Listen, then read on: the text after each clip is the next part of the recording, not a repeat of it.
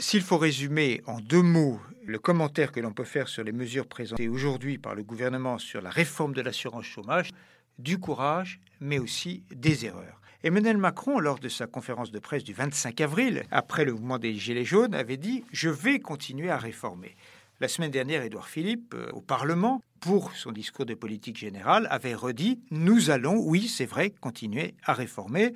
Il faut dire que ces propos de l'un et de l'autre avaient suscité un certain scepticisme après six mois de crise des Gilets jaunes. Les mesures présentées aujourd'hui, en réalité, montrent que le scepticisme était infondé.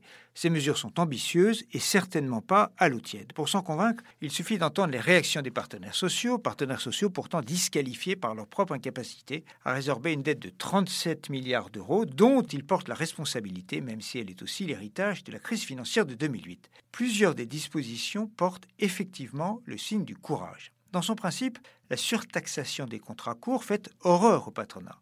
Mais elle mérite d'être testée. La France se caractérise par une multiplication abusive des CDD d'une journée ou à peine plus, et l'économiste Jean Tirole, prix Nobel, plaide à juste titre depuis des années pour un bonus-malus. Il est même probable que le gouvernement se montre sur ce point trop timoré. Tout aussi courageuse est la remise à plat des CDD d'usage et du mécanisme dit de la permittance, qui constitue une dérive des règles d'indemnisation, là aussi abusive. C'est là une réforme structurelle qui vise à changer les comportements des employeurs et des employés.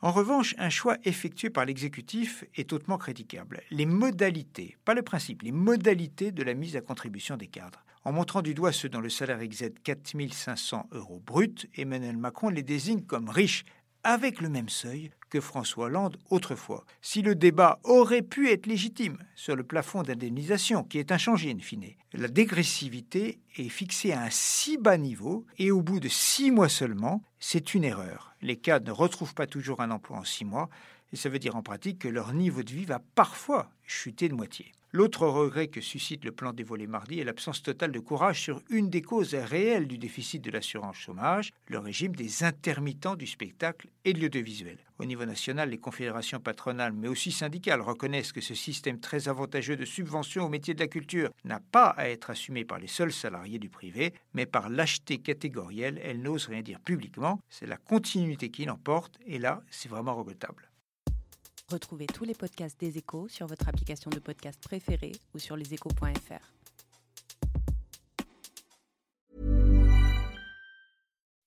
When you make decisions for your company, you look for the no-brainers. If you have a lot of mailing to do, stamps.com is the ultimate no-brainer. Use the stamps.com mobile app to mail everything you need to keep your business running with up to 89% off USPS and UPS. Make the same no-brainer decision as over 1 million other businesses with stamps.com. Use code program for a special offer. That's stamps.com, code program.